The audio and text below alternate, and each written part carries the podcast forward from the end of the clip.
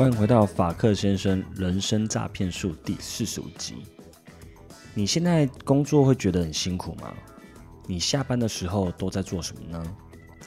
你有想过天天辛苦工作的目的是什么吗？你有替自己安排一个 roadmap 或者是人生规划吗？有没有一种感觉，是你好像被时间、被社会、被人群推着前进，而不知道为什么要前进？收听这一集的时候，我建议你停下脚步，找一个地方，也许是房间，或者是一个舒服的角落，听听看今天的内容，重新思考一下，也许对你会有所启发。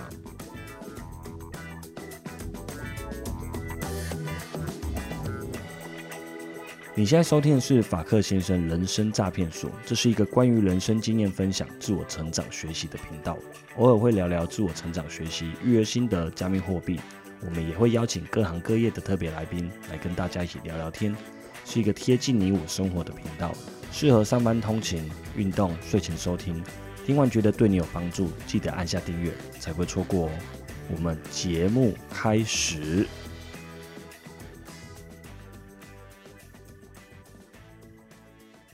大家好，我是法克先生。现在时间是二零二二年的四月一号凌晨一点半。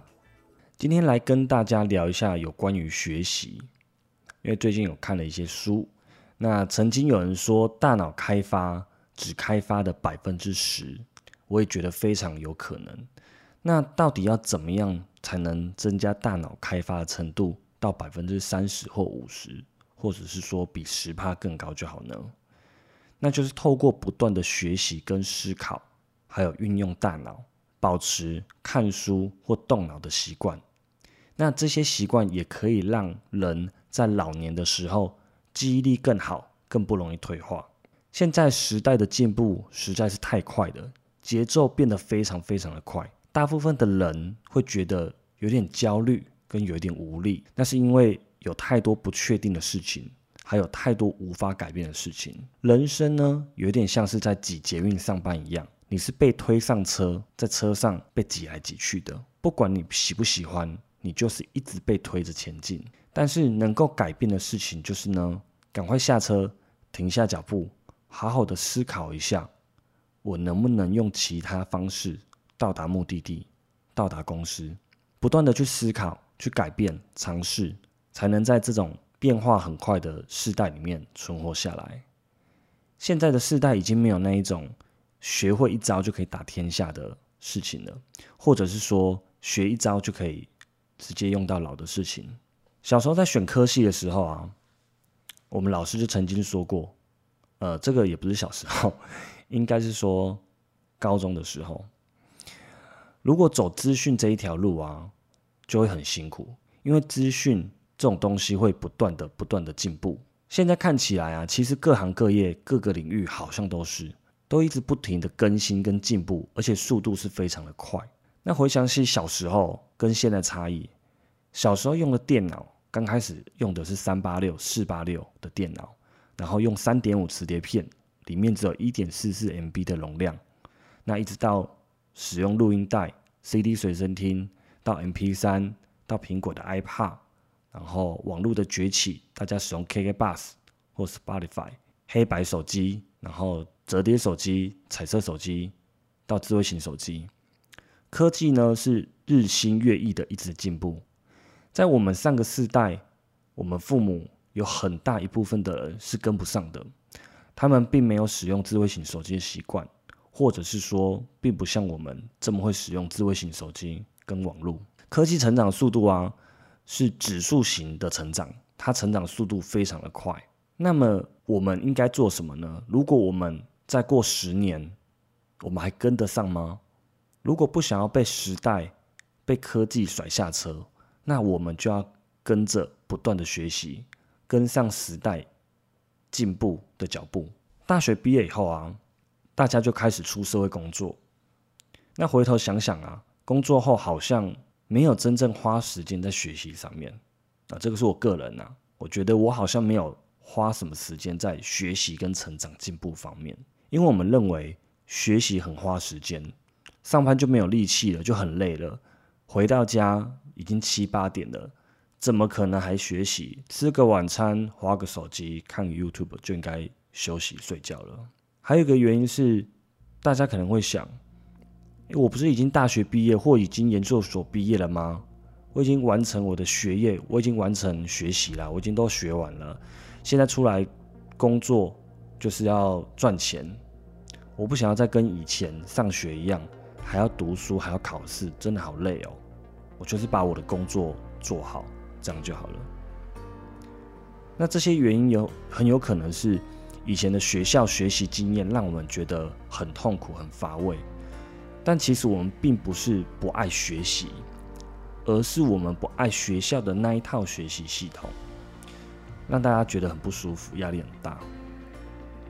那现在呢，我自己是对于加密货币这一块很有兴趣，对 NFT 这些都蛮有兴趣的，所以我每天投入在里面的学习时间是十二小时的，但我完全不会觉得痛苦，或者是说不舒服。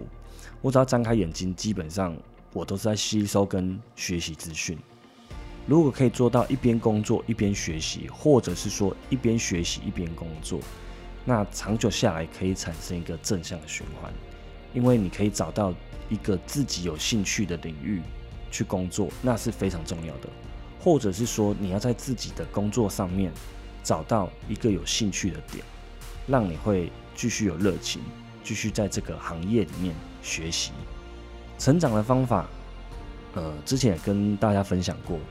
很多成功的人分享出来的经验，也都是非常的相似的，就是不断的输入，不断的学习，在不断的输出，去跟别人分享，反复这些动作学习，然后实际操作再分享出来，如此一来，就可以在这个操作里面实做的过程里面，不管是成功或失败，都可以学习到经验。那在我们的人生中，一定可以找到一位学习的对象，他可能有某方面让我们觉得非常的敬佩，然后觉得他非常的有意志力。他可能是每天运动，或者是每天阅读，或者是每天持之以恒的做某一件事情。那我们可以去仿效他，模仿他。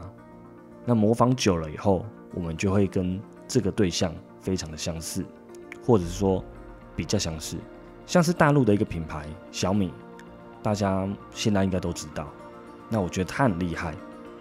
他在刚出的时候，他是一直去模仿 Apple，模仿别的品牌去做产品，大家都笑他是山寨。但是他一直学习跟模仿别人的产品，到最后他独树一格，开发出许多自己的产品，也有很多自己的用户。现在应该没有人会用山寨来形容小米了。现在大家对它的形容应该是说简约、简单、平价，那 CP 值蛮高的，东西也好用。所以在我们的人生中去找几位目标学习的对象，去模仿他，去跟他学习，至少我觉得可以有七八成的像吧。现在呢，有很多人他口口声声喊着说我想要赚钱，我想要成功。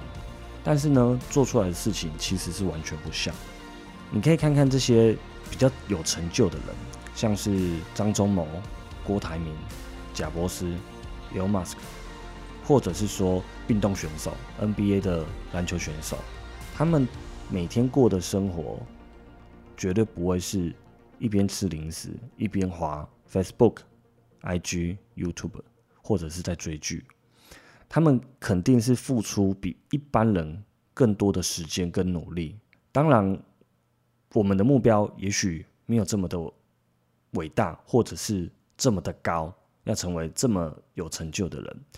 但是，我们可以在平常下班的时候，在休闲跟学习上面做一个适当的调节。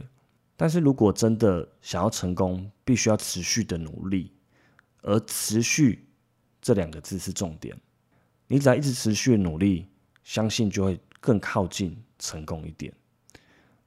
到现在我也是还在这一条路上迈进中，那希望我们可以一起在这一条路上互相勉励、互相支持、互相加油。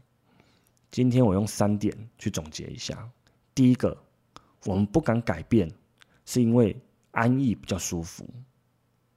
那如果你不满意现在的生活，就赶快想办法去改变。只有改变现在，才能改变未来。如果这件事情让你感到不舒服，那它就很难长久。所以，我们要去找到一个舒服、适合我们学习的方式。第二点，并不是从学校毕业了就真的毕业，就停止学习了。就老话一句。活到老，学到老，所以我们可以找到一个对自己很舒服的学习方式。一个礼拜看一本书，也是一种很棒的学习方式；或者是每天看几则可以让自己进步的 YouTube 影片，或者是收听 Podcast。如果你是对音乐很有兴趣的人，对弹吉他很有兴趣的人，你每个月练一首歌，也是一种学习。只有持续的学习，才会进步。第三点，跟强者学习，去寻找一个可以学习的对象，看见他的优点，你就意识到自己的不足，才可以不断的进步。弱者呢，通常他会嫉妒，他不认为自己比较弱，他会找很多借口，并且还会贬低对手。如果这样的思维啊，可能会害你迟迟的无法前进。我们必须勇敢承认自己的缺点。自己的懒惰，自己的不足，然后尝试去改变自己。其实大脑这个东西本来就是很懒惰的。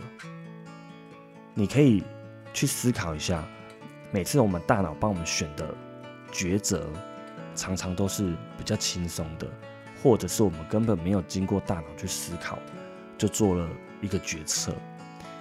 人生最后的终点呢，的结果呢，就是我们总共。假设做了一万个决策得出来的结果，所以现在呢，我们可以放慢脚步去思考，重新思考一下我们人生的蓝图是什么。那在做每一个决策的时候，稍微用大脑思考一下，我今天做这个决策是好还是不好。以上呢是今天浅谈的一些自我成长学习内容，这是我个人的想法，那希望也能够对你有一点点的帮助。